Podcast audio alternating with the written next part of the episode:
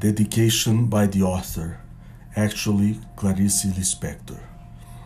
So I dedicate this thing here to the old Schumann and his sweet Clara, who today, Alice, are bones. I dedicate it to the very crimson color scarlet, like my blood of man in his prime, and so I dedicate it to my blood.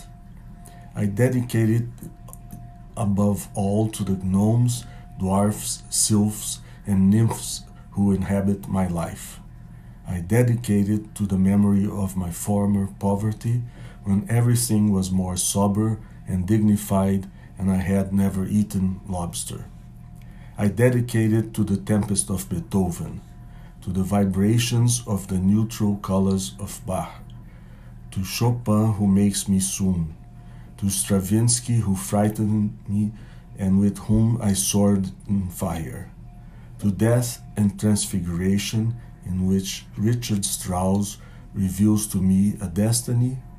Most of all, I dedicate it to the yesterdays of today and to today, to the transparent veil of Debussy, to Marlos Nobre, to Prokofiev, to Carl Orff and Schoenberg, to the 12 tone composers to the strident cries of the electronic generation, to all those who reach the most alarming and suspected regions within me, all those prophets of the present and who have foretold me to myself until that instant I exploded into I. That I that is all of you, since I can't stand being just me.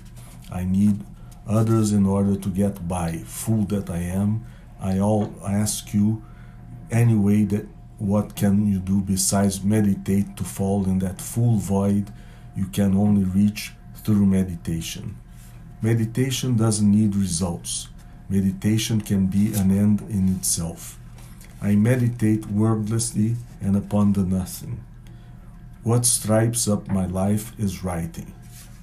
And and don't forget that the structure of the atom cannot be seen until it's nonetheless known. I know about a lot of things I've never seen, and so do you. You can't show proof of the truest thing of all, all you can do is believe. Weep and believe.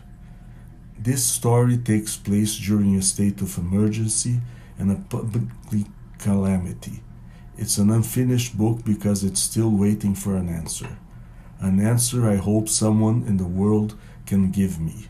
You, it's a story in technicolor to add a little luxury, which, by God, I need too. Amen for all of us.